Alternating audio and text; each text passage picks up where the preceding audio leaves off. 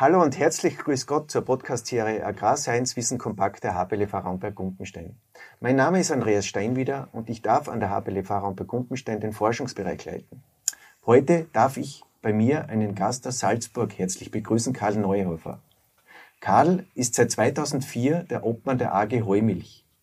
Er ist ein wichtiger Quer- und Vordenker in der Land- und Lebensmittelwirtschaft. Karl führte über Jahrzehnte erfolgreich einen Hof und hat diesen jetzt an die nächste Generation übergeben. Es ist ein Heumilchbetrieb. Und Karl kennt die schönen, aber auch die fordernden Seiten der Landwirtschaft sehr gut. Lieber Karl, danke, dass du heute bei mir zu Gast bist und dass ich mit dir ein bisschen in die Heumilch hineinschauen kann, aber auch in den Klimawandel hineinschauen kann. Ja, sehr gut. Herzlichen Dank, Andreas. Freut mich natürlich sehr, auch über die Einladung. Gerne bin ich natürlich zu unserer, ich sage wirklich zu unserer Forschungsanstalt Raumberg-Goppenstein, wo einfach für mich als Grünlandbauer äh, in Österreich einfach ganz wichtige Dinge passieren im Bereich der Forschung und was die Zukunft betrifft. Und jetzt sind wir ja richtig, die Zukunftsthemen sind, wie wir mit der Klimaveränderung zurechtkommen, wir Bauern, wo können wir uns äh, ergänzen und austauschen. Aber vielleicht zu, zu deiner Frage. Vielleicht, als, dass du am Anfang ein bisschen was zur Heumilch äh, Als sagst. Milchbauer, genau.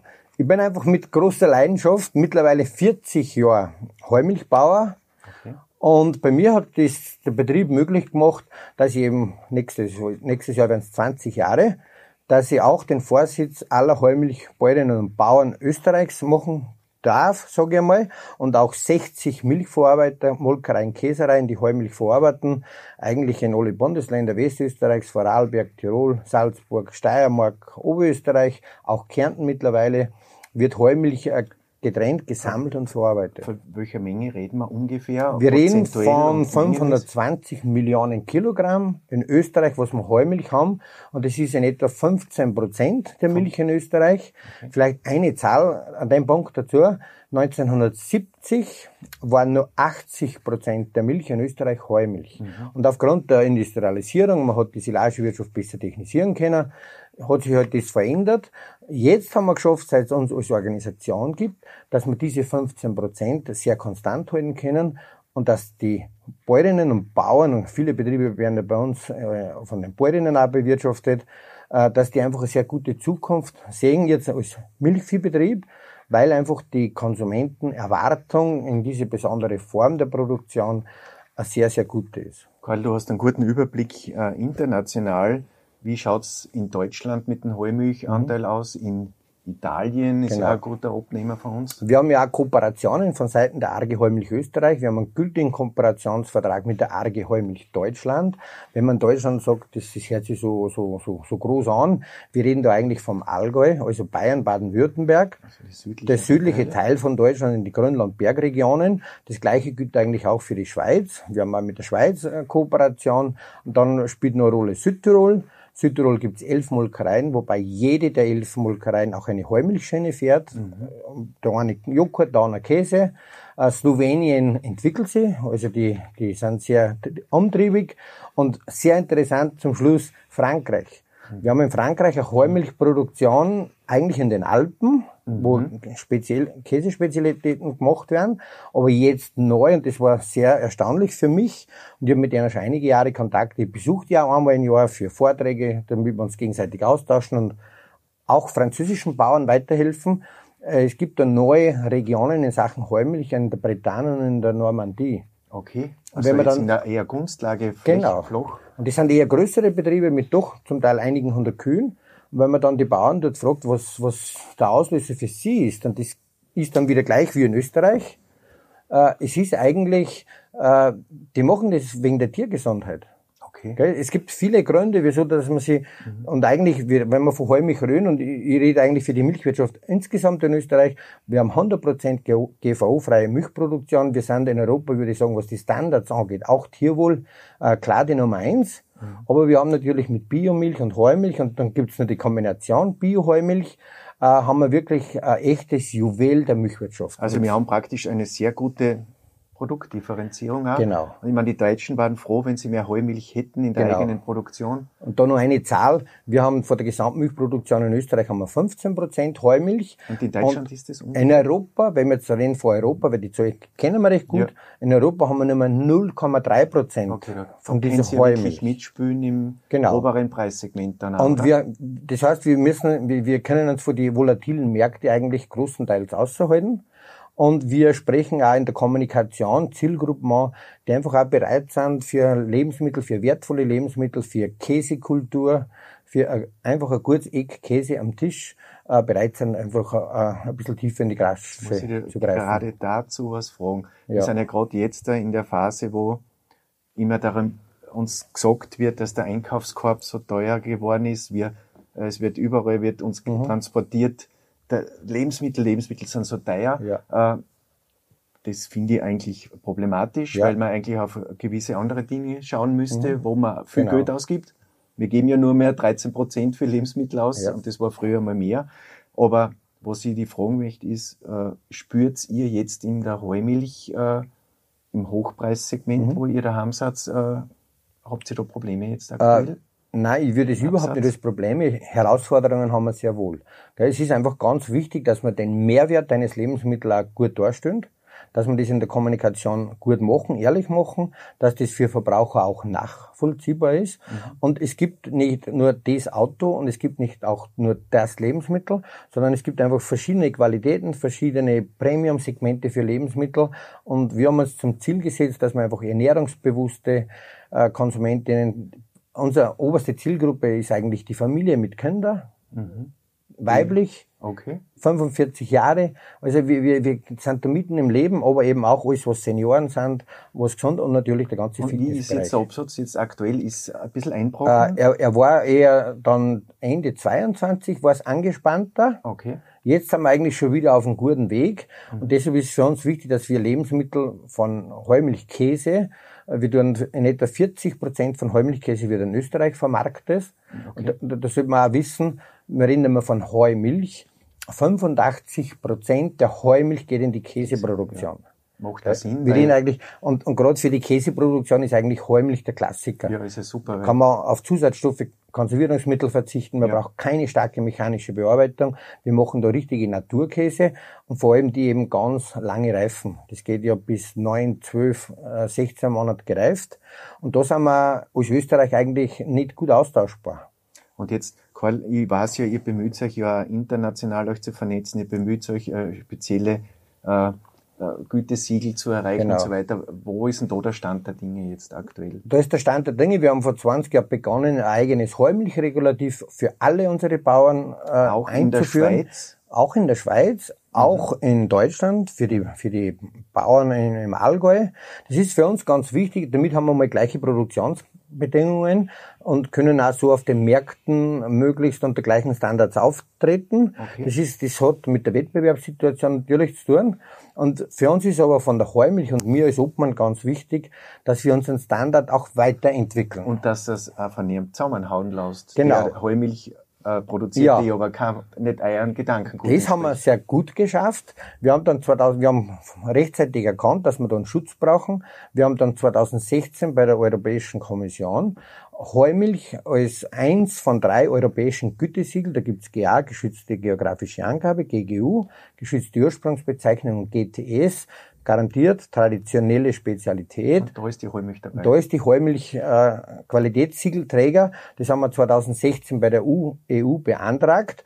Das ist seit 2016 europäisches Recht und das ist der große Unterschied. Vorher war das eine freiwillige Vereinbarung. Das heißt, wir haben, wir haben Betriebe, Molkereien in Deutschland gehabt, die haben heimlich auf Produkte aufgeschrieben, auch wenn die Kühe nur am Hai vorbeigegangen sind. Jetzt ist es europäisches Recht.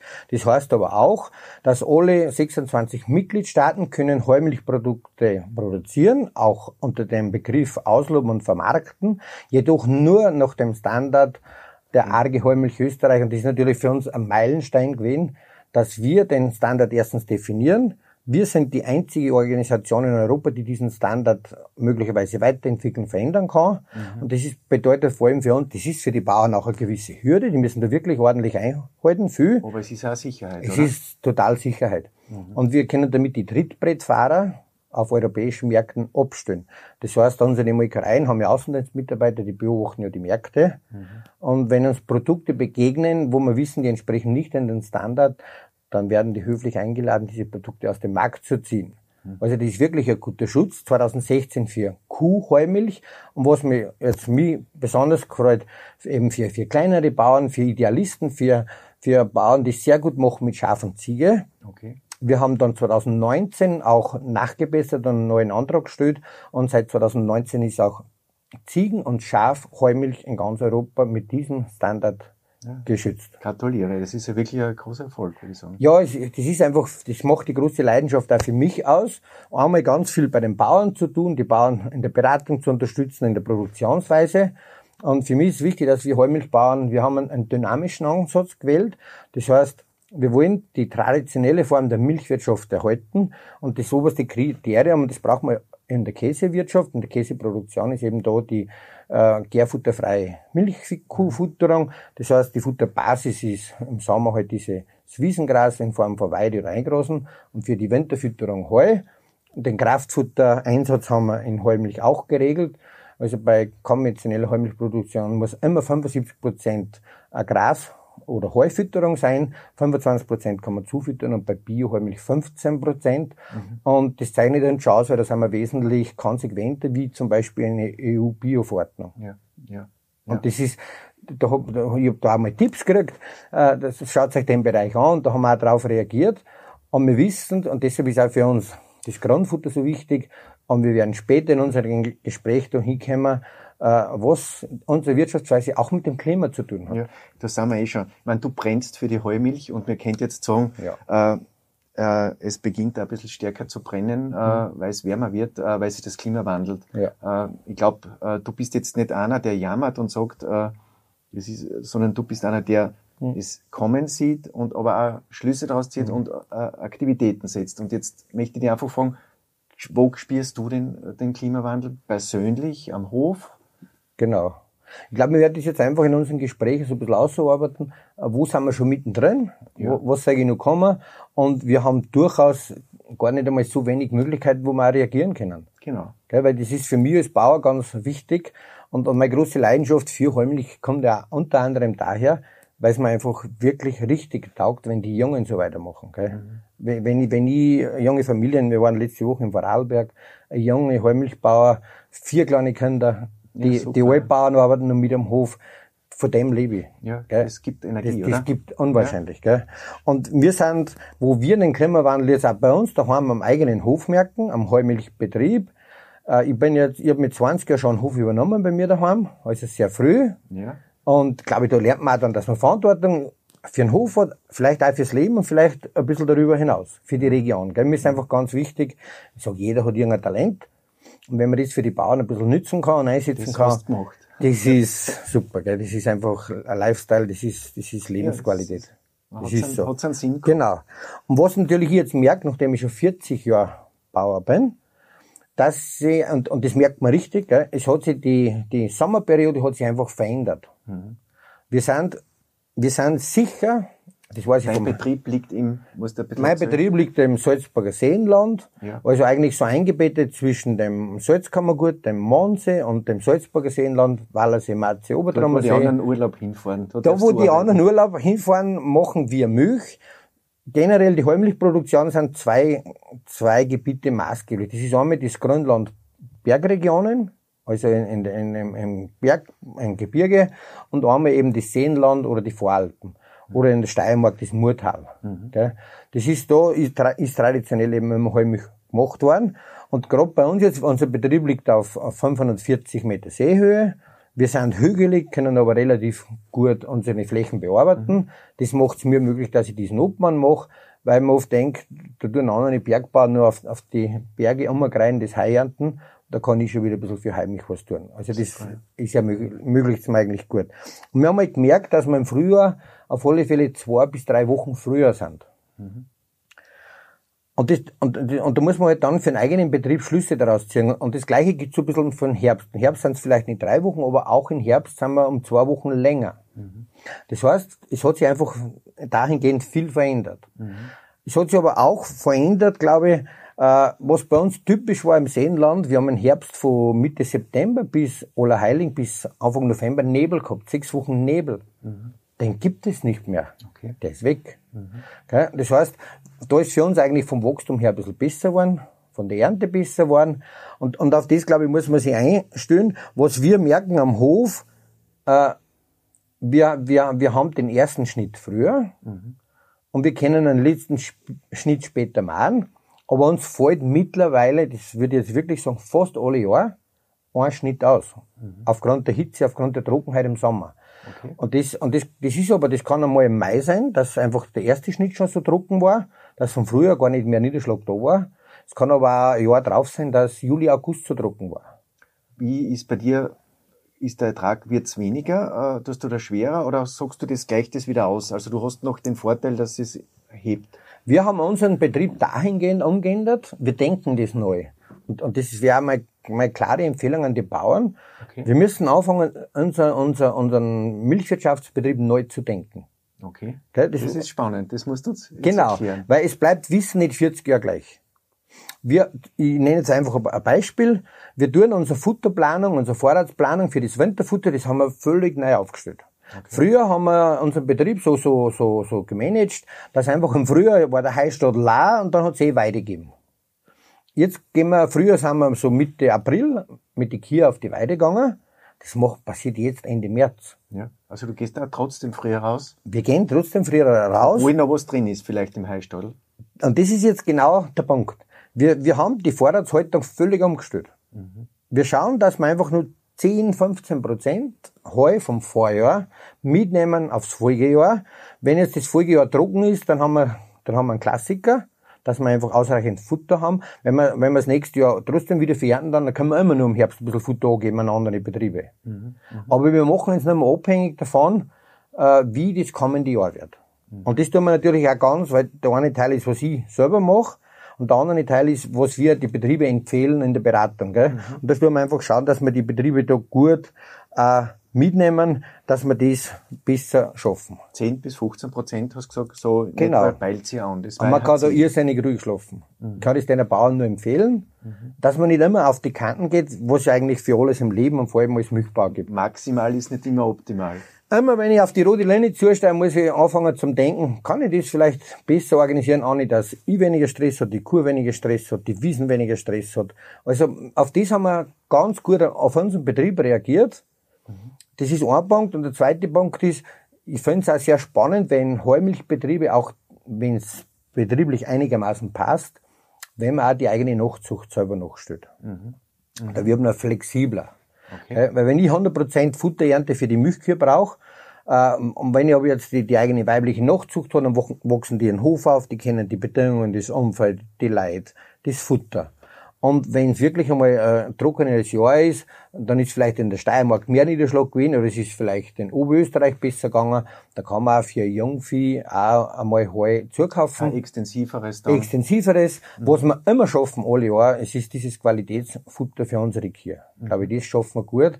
Das ist ein oberstes Ziel. Äh, was magst du, wenn ich da eine Zwischenfrage habe, magst ja. du mit dem Jungvieh äh, habt ihr Weidehaltung fürs Jungvieh? Geht ihr auf die Alm? Habt ihr irgendwo einen Paterbetrieb? Weil das ist wäre auch eine Option, dass ich sage, ich habe genau. Jungvieh und wenn ich das Jahr wird dann lagere ich die ein bisschen aus auf einen Partnerbetrieb. Wir haben es jetzt, oder? genau. Wir haben es jetzt so geregelt, wir haben, wir haben einen zweiten Betrieb, drei Kilometer Weg, da gingen wir mit Jungvieh. Mhm. Der ist auch von, von der Seehöhe schon her, mhm. der ist von der Vegetation später. Also wir können da ein bisschen jonglieren. Mhm. Ähm, wir haben auch alle Gruppen natürlich draußen auf der Weide, aber mir, es schaut jetzt so aus, dass man im Berggebiet auf Almflächen, dass da eher der Auftrieb halt hinkt ein bisschen. Mhm. Wir hätten da durchaus als Milchviehbetriebe in günstigeren Lagen die Möglichkeit, uns mit allem Bauern in Zukunft noch mehr auszutauschen, wie wir das vielleicht bis jetzt gemacht haben. Das heißt, haben. das Zusammenwachsen, so wie du das ja förderst in eurer Organisation, genau. Äh, da haben wir noch Potenzial, dass wir sagen, okay, wir beschicken die Almen doch mit unserer Rinder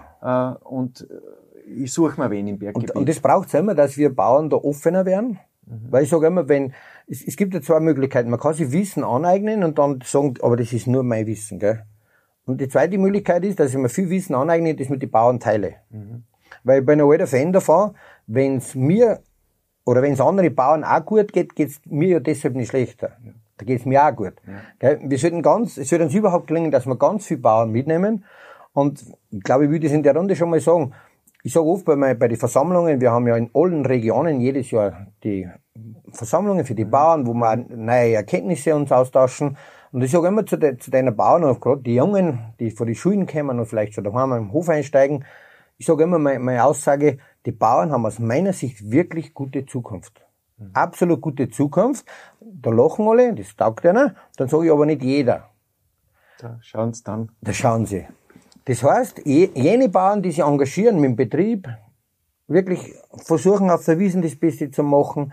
Und wir haben immer die Möglichkeit als Bauern, wir können jeden Tag ein Stück besser werden. Jeden Tag. Mhm. Da brauchen wir nicht zehn Jahre warten. Und wir brauchen aber nicht immer größer werden und noch Nein. maschineller werden, oder? Nein, wir müssen besser werden. Gell? Mhm. Und da kann man beide Systeme verbessern. Okay. Äh, ich war jetzt beim Bauern in, in Vorarlberg. Der ist seit drei Jahren neu eingestiegen in die Heumilchwirtschaft.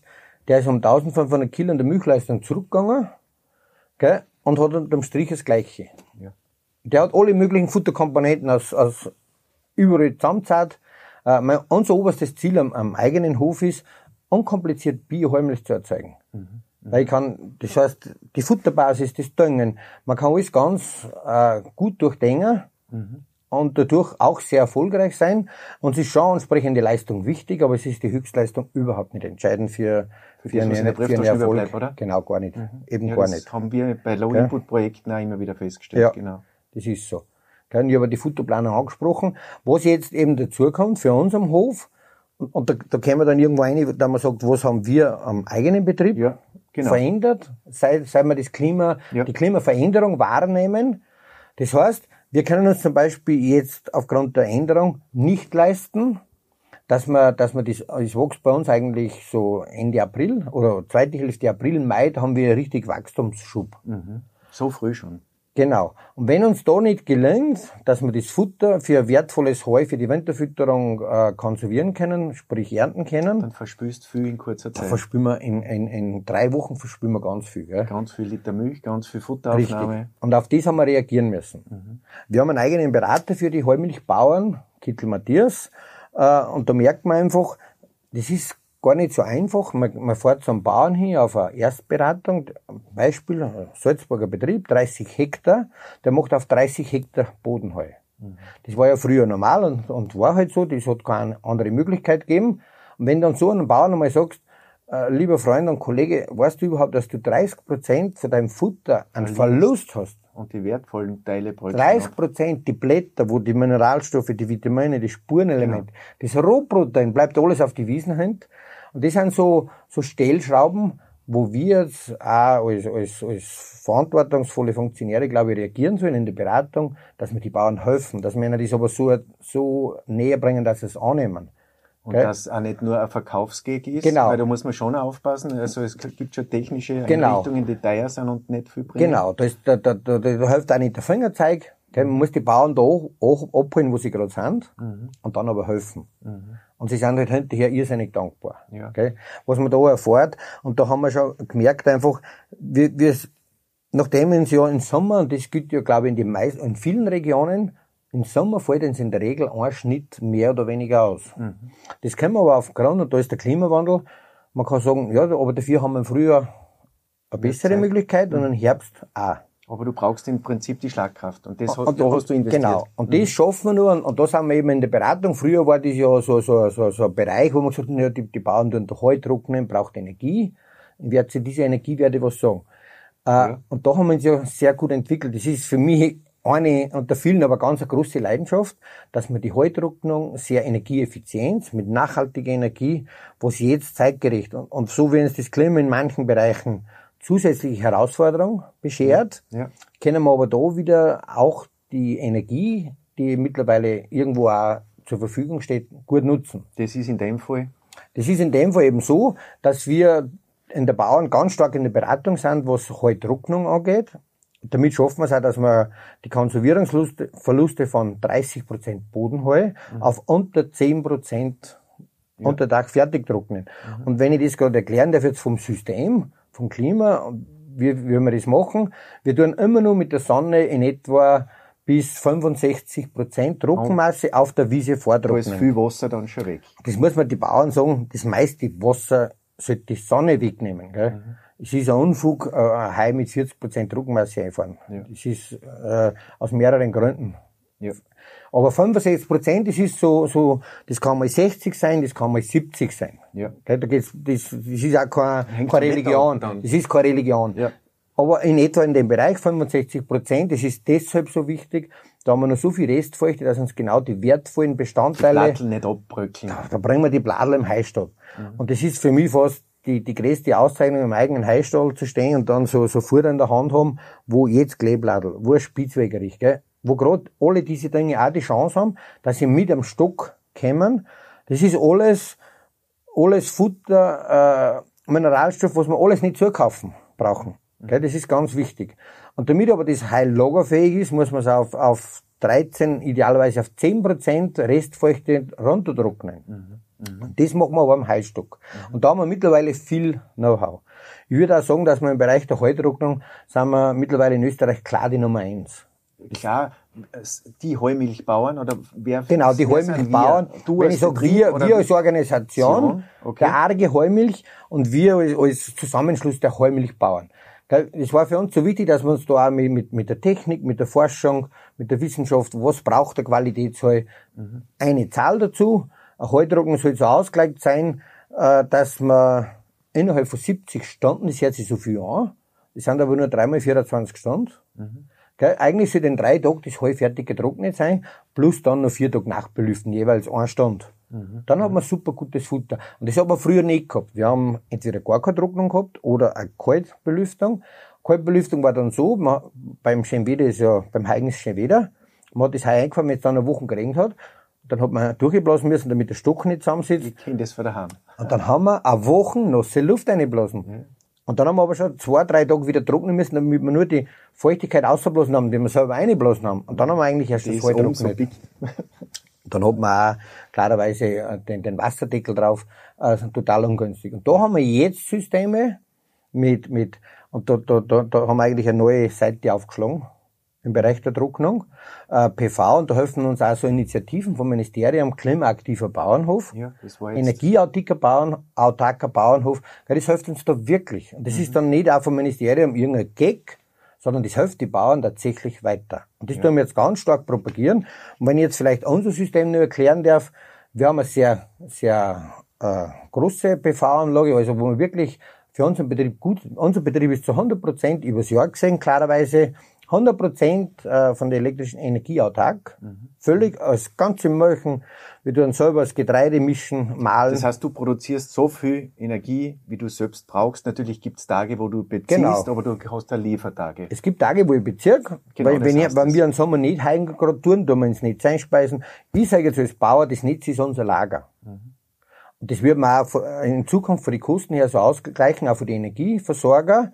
Vermutlich werden die Energiekosten, werden, glaube ich, jetzt die reinen Energiekosten werden vielleicht sogar noch mal sinken, zu den Zeiten, wo PV-Strom entsteht. Mhm. Dafür wird der Netzpreis steigen. Man muss das Netz ausbauen. Mhm. Aber ich sehe das so, das ist ganz normal, eine Symbiose.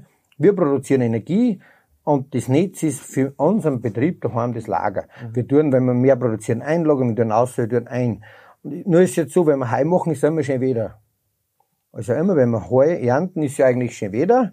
Und das muss man sich einmal zergehen lassen. Wir sitzen auf dem Heikran, 20 kW, und man weiß, die Sonne betreibt den. Mhm. Es ist irre. Mhm. Es rennt der Ventilator schon während Einfahren, und wir wissen, die Sonne betreibt den Ventilator. Mhm. Da kriegt man einfach auch ein irrsinnig gutes Gefühl. Mhm. Und wenn wir jetzt nur mit dem Ventilator laufen, da, da kann ich auch von unserer PV-Anlage ja das Heu vom Nachbarn trocknen von, von der Strommenge. Mhm. Natürlich haben wir das in der Nacht nicht, aber da tun wir halt wieder vom Netz aus, dafür tun wir anders mal eine. Und was uns bei der Solartechnik jetzt sehr zugute kommt, das, das können, glaube ich, gerade wir Heubauern am meisten profitieren. Das können vielleicht andere Systeme nicht so, weil wir die Wärmeenergie und die elektrische Energie nutzen können. Die Wärmeenergie, das musst du uns jetzt erklären. Die, die Sonne streut auf die Solarpaneele drauf. Okay, und du sagst unten die, da ist, die, Genau, die das ist ein Zwischenraum, ja. den tun wir auch berechnen. Das, das tun wir alles den Zufall nicht überlassen, den tun wir berechnen, den Querschnitt. Und da unten tun wir die heiße Luft absaugen. Wir, und das sind alles Beiträge fürs Klima. Und alles, was wir da mit der Sonne machen, brauchen wir nicht mit fossilen Energieträgern ja. ausgleichen. Ja. Das heißt, wir tun, wir tun da, ich sage jetzt mal, 10 bis 15, manche bis 20 Grad Anwärmung. Mhm. Und da gibt's eine Zahl, man weiß, wenn man in, in der Halttrocknung die Luft um 7 Grad anwärmt, hat man schon doppelte Trocknungsleistung. Ja. HX-Diagramm heißt das in, in der gell? Physik. Ja, da haben wir Aufnahmekapazität. Ja, gell? Genau. Und, das, und da haben wir gleich mal 15 Grad Anwärmung nur von der Sonne. Das heißt, wir tun dann und, und Halterungen von jetzt, die haben eigentlich alle Steuerung dabei. Intelligente Steuerung. Das heißt, man sollte sich auch die Technik, da wo es Sinn macht, wo man effizienter werden, wo man Energie einsparen, sollte man sich auch die Technik zunutze machen. Diese, diese Steuerungen, die fahren dann im, im Sommer, wenn wir viel Solarstrom und Solarwärme haben, beides, fahren die mit der Leistung vom Ventilator oben, mhm. auf halt, volle Leistung. In der Nacht, wo wir keinen BV-Strom haben, fahren wir aufs Minimum. Mhm. Und die Steuerung kann das alles mit Luftgeschwindigkeit und messen. Dazuheizen ist das auch ein Thema? Mit Hackschnitzel? Dazuheizen mit Hackschnitzel machen auch viele Bauern. Okay. Die einfach in einen eigenen Wald sowieso, das Schotholz anfällt und alles, alles mögliche Holz anfällt, äh, ist eine sehr günstige Lösung auch in der, in der Errichtung. Es hat einen Pferdefuß. Mhm. Es gibt zwei Möglichkeiten, wie man Luft gut anwärmt zu Halterrocken. Das ist einmal mit, mit Hackschnitzel, mit eigener Biomasse vom eigenen Betrieb. Ja. Der Unterschied ist, oder, oder mit Wärmepumpentechnik. Mhm. Der Unterschied von beiden Systemen kann man kurz erklären. Da, äh, wenn ich mit Hochschnitzel die Luft anwärme, dann blase ich die warme Luft einmal durch und die Wärmeenergie ist für immer verloren. Mhm. Das heißt, ich kann es nur einmal nutzen. Ja. Und das ist jetzt der große Unterschied zur Wärmepumpe. Luftentfeuchter Wärmepumpe arbeitet ähnlich wie im Wohnhaus eine Wärmepumpe. Im Wohnhausbereich haben wir ungefähr einen Wirkungsgrad von 1 zu 3,5, vielleicht 1 zu 4. Mhm. Bei der Haltdruckung haben wir einen Wirkungsgrad von 1 zu 7. Mhm.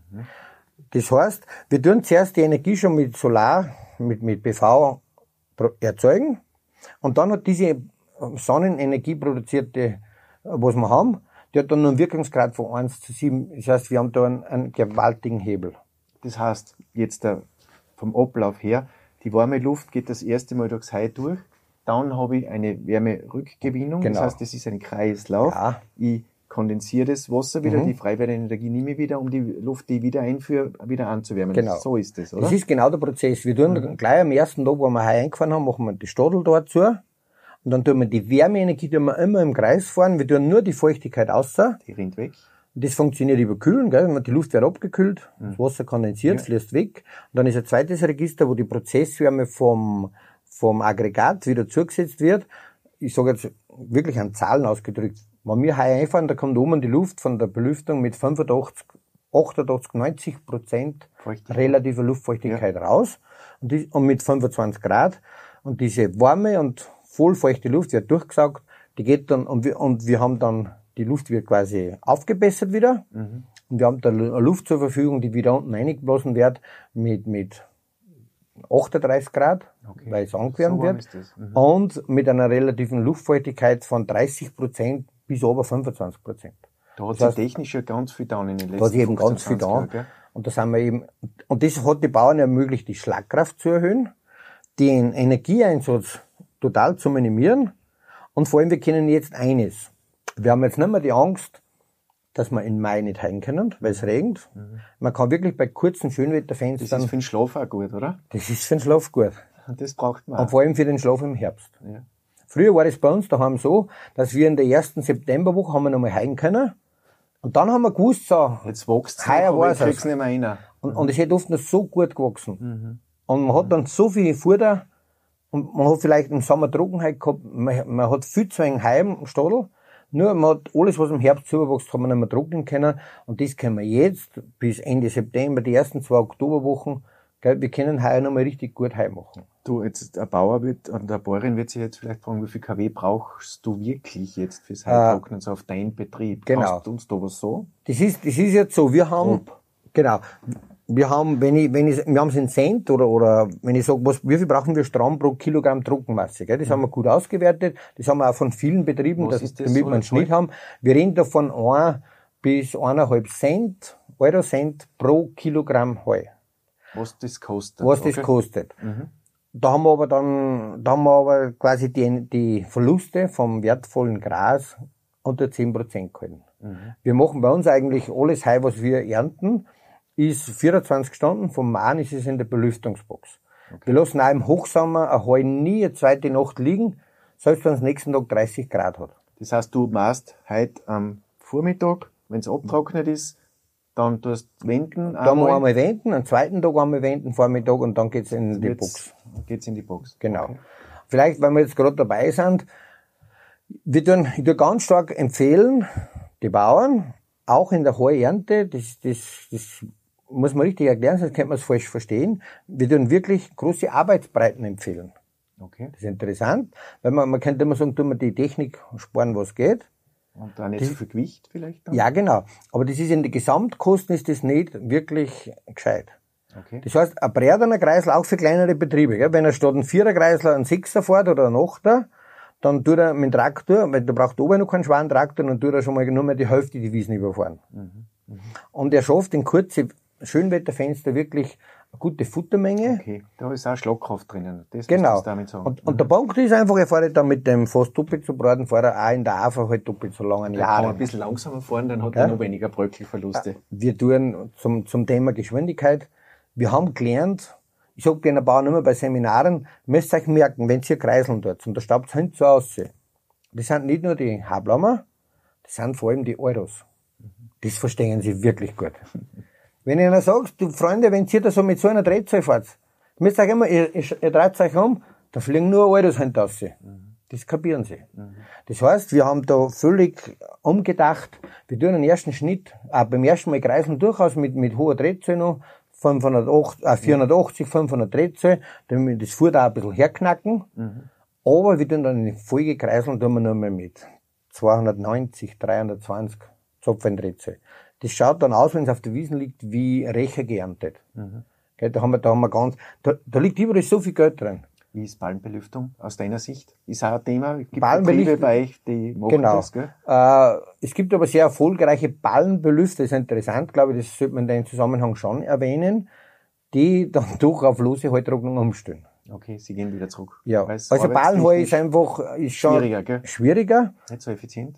Nicht so effizient, auch von der Energieaufwand nicht so effizient. Äh, das Nachtbelüften kann man nicht sogar machen, weil wenn ich einen lose Stock habe, da tue ich, da tue ich nächsten Tag wieder eineinhalb Meter drauf, dann wird das untere fertig getrocknet, das obere schon mitgetrocknet. Darum ist das von der Energieeinsatz ist lose viel effizienter. Okay. Und beim Ballen liegt eigentlich 100% vom Ergebnis, liegt eigentlich äh, 80% am Pressen.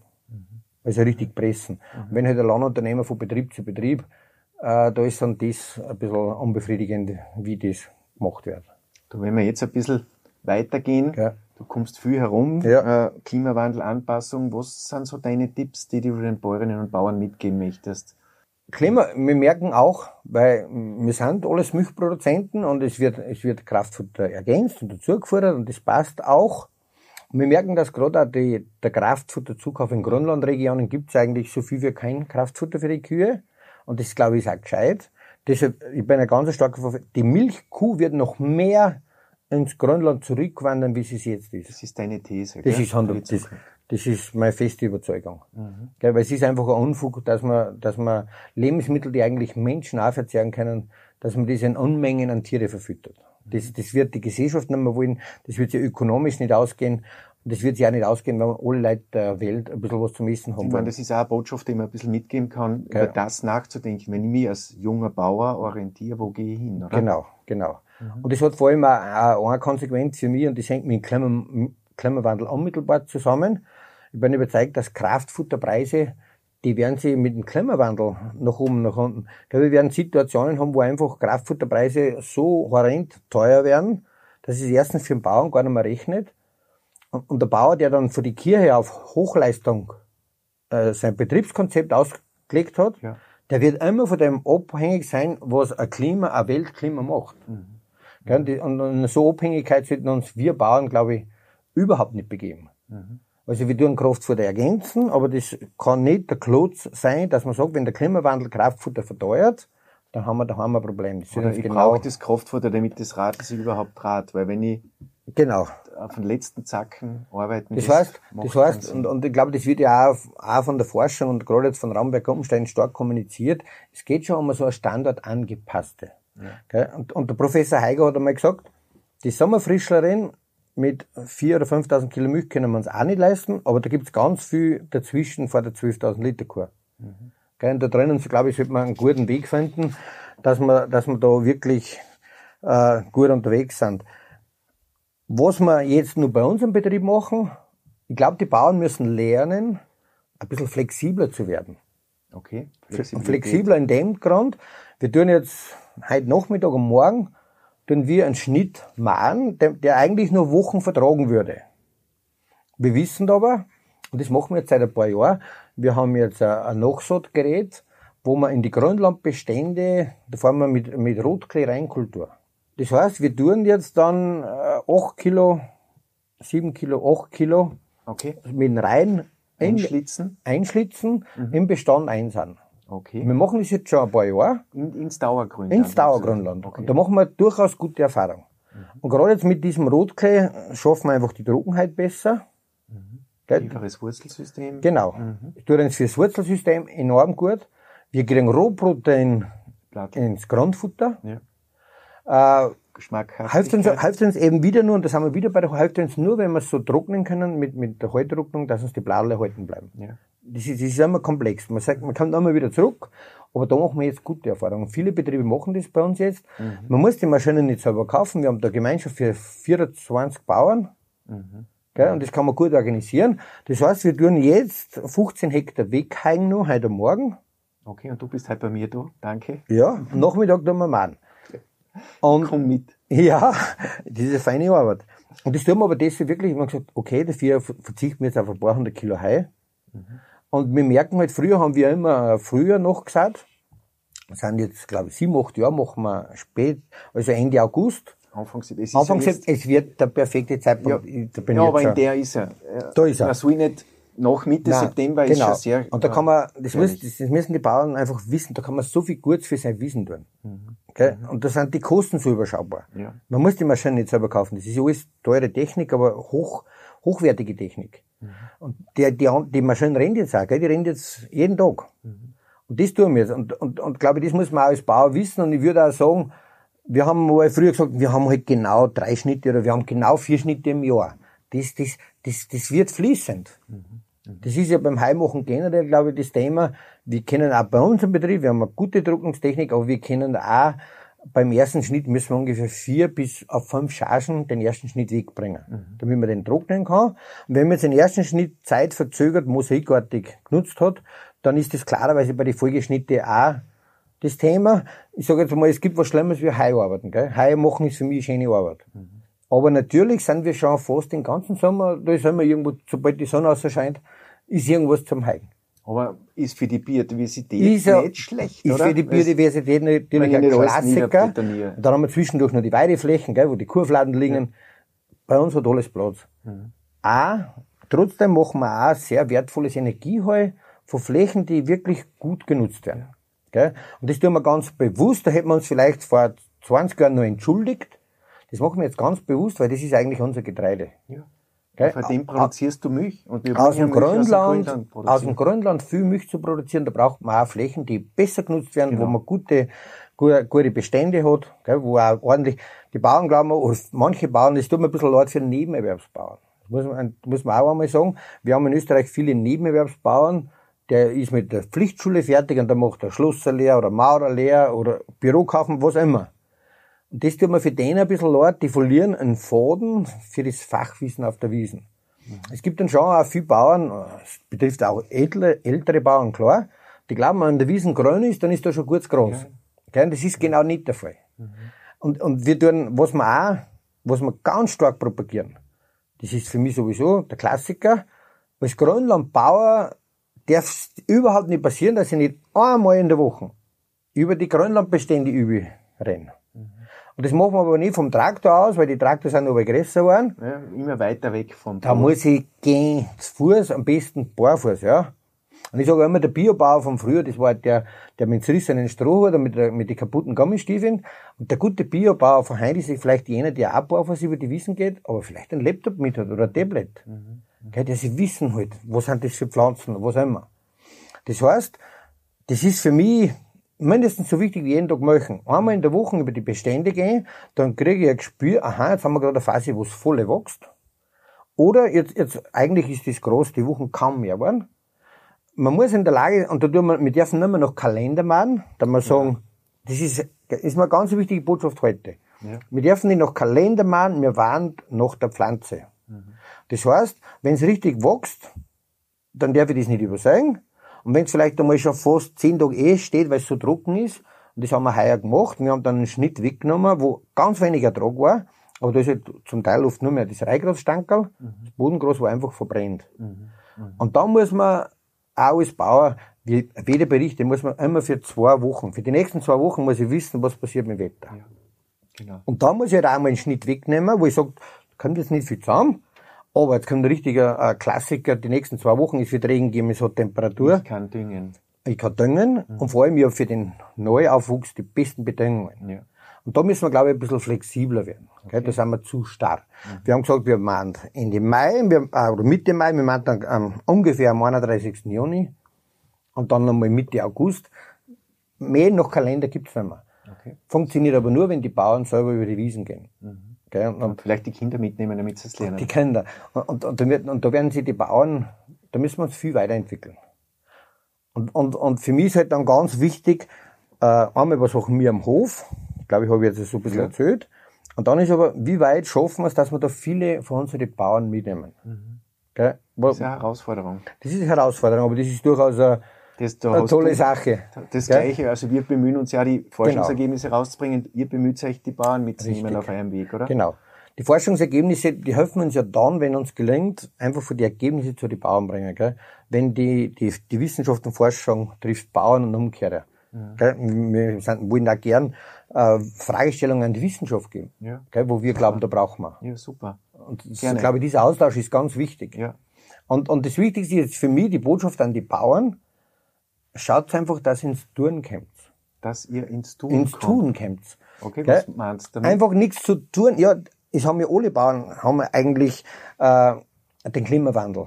Vom Jammern ins Tun genau. oder so? Und da muss man immer wissen, Klimawandel können wir nicht mit einer Maßnahme begegnen, sondern wir können den Klimawandel nur mit vielen kleinen Maßnahmen begegnen. Viele Schrauben. Und die müssen wir kombinieren. Mhm. Okay? Und ich glaube, um das geht es ein wenig und, und dass man da auch das Bewusstsein äh, für die Bauern schaffen. Man, man, es gibt ja eine Leute, die sagen, der Klimawandel ist eh nur alles Märchen, Schmäh.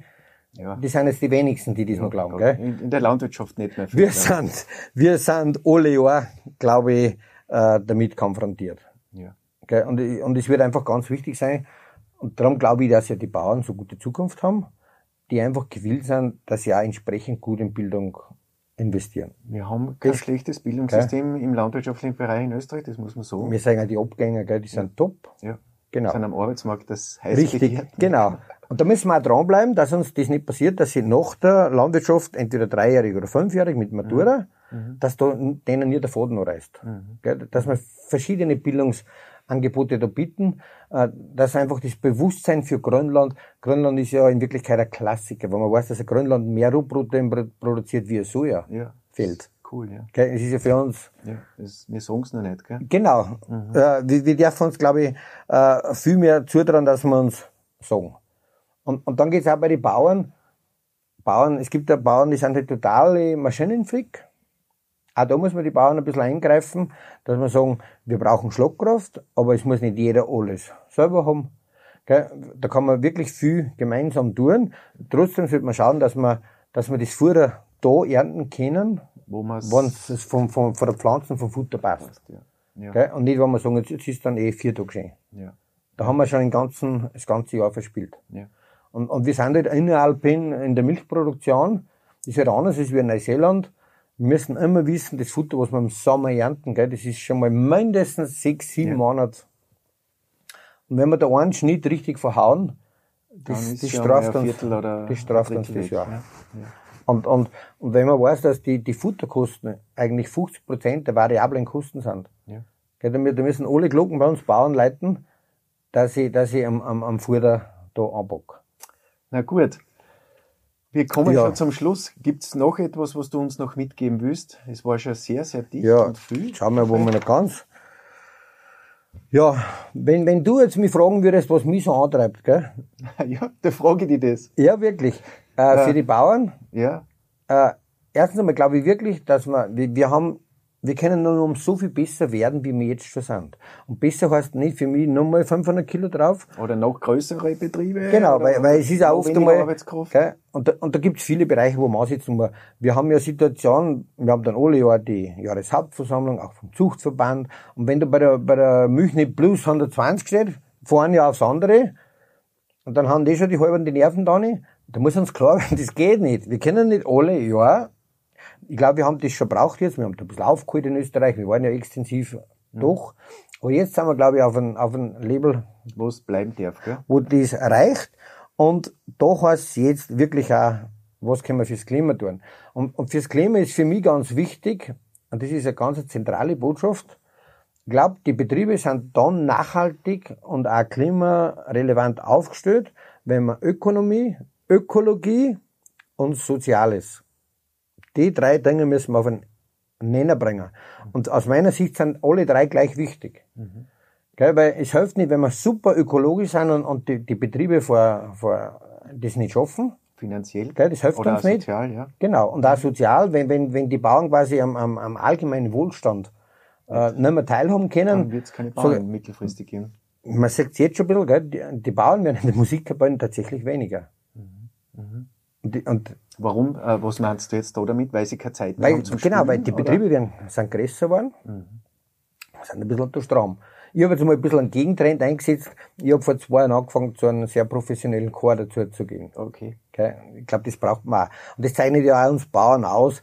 Wir sind ja absoluter Teil der Gesellschaft. Ja, ja, wichtiger Teil, immer gewesen. Ja. Und, und das ist, sage ich jetzt auch, ist meine ganz wichtige Aufgabe und das treibt mir auch an äh, den Bauern, gerade jetzt den jungen Bauern, und, und ich bin ja viel unterwegs bei Versammlungen, und dann merke ich, wenn da so junge Bauern so, so, so ganz, ganz zentrale Fragen stellen, wie viel, dass sie die dabei denken, so über die Produktion und so weiter, ich glaube, das ist jetzt ganz wichtig, dass man, dass man in dem Bereich äh, die Bauern helfen, dass, dass das ökonomisch, ökologisch, dass da beides, dass da alles wichtig ist, gell? Mhm, und dann sind sie ja voll dabei. Ja. Und, und wir haben ja mit der Milchproduktion, so wie wir es in Österreich betreiben, das haben wir jetzt schon auf einem guten Weg. In manchen Dingen könnte man, glaube ich, noch justieren.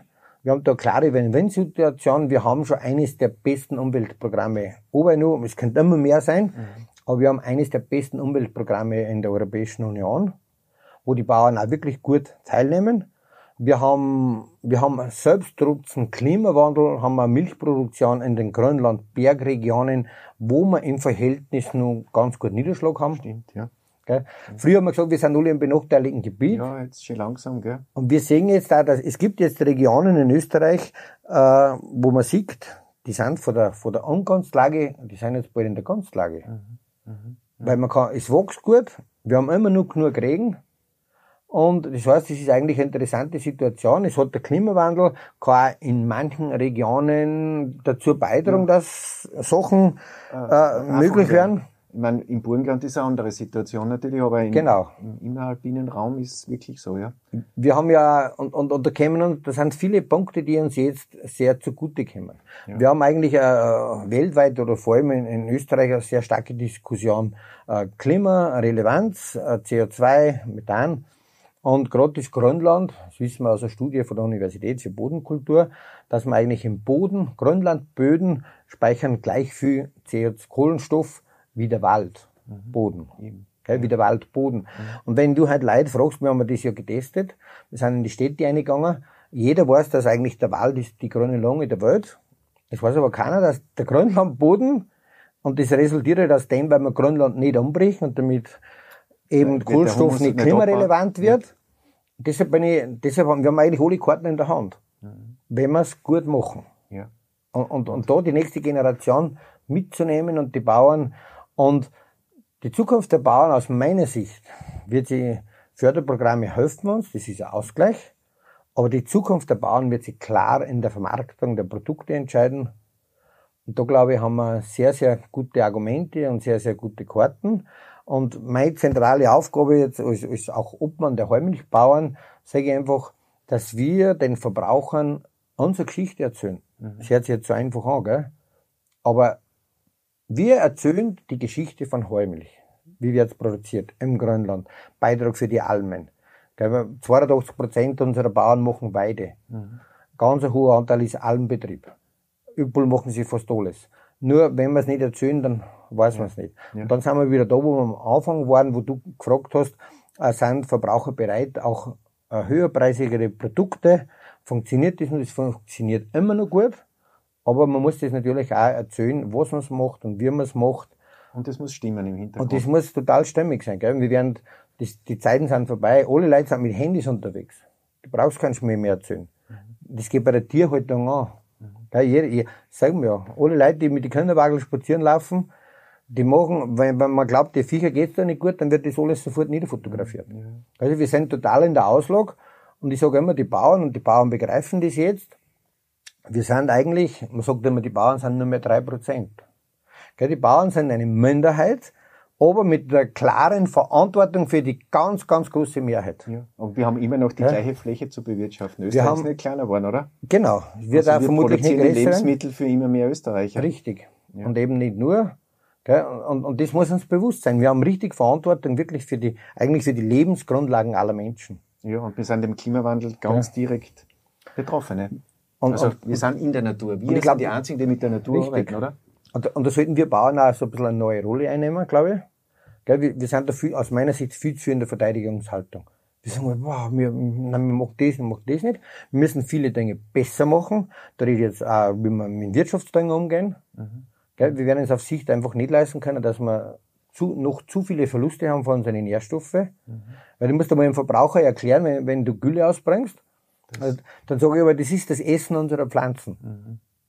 Das ist anders, ob du stinkende Gülle ausbringst oder das Essen unserer Pflanzen bringst. Mhm. Und da, da haben wir viel Bedarf. Mhm. Und, und, und diese Gülle und, und, und die müssen wir einfach heilig behandeln. Weil die, das ist genau von dem, was unser Grundlandwirtschaft... Du ja, du hast das separieren ein bisschen. Genau.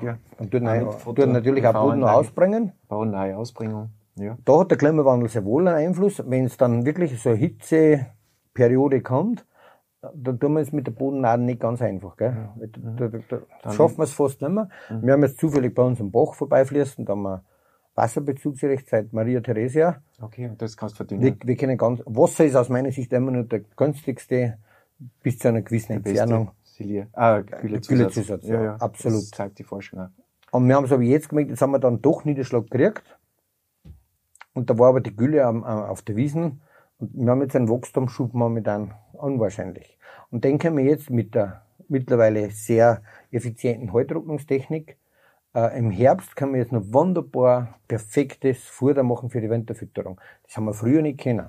Das ist äh, auch so ein bisschen Ergebnis vom Klimawandel wir haben im Herbst noch total gutes Wachstum.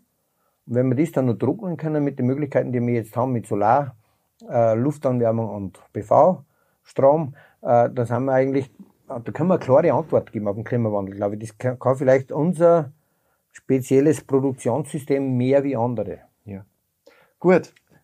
Karl, Gerne. vielen Dank für den ja. super Podcast mit dir heute. Wir haben ganz viel äh, zum Nachdenken mitgekriegt, das ist wichtig. Ja. Äh, du hast uns gesagt, ins Tun kommen, das ist eine der ja. wichtigsten De Wissen ist, und Tun, so. oder? Das sind so zwei ganz zentrale Punkte. Ihr bemüht euch, wir bemühen uns. Genau. Und wir hoffen, dass für Sie viel Interessantes bei unserem Podcast dabei war.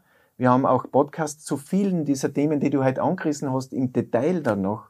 Pflanzenbestand, Nutzung, bis hin zum Weinbau die sich auch über Produkt, mhm. Werbung und so weiter sehr viel denken. Da können wir alle viel lernen davon. Wir laden Sie ein, dort hinzuhören, hinzuschauen und wir freuen uns, wenn Sie das nächste Mal wieder bei uns dabei sind. Auf Wiedersehen und auf Wiederhören. Raumberg Klopfenstein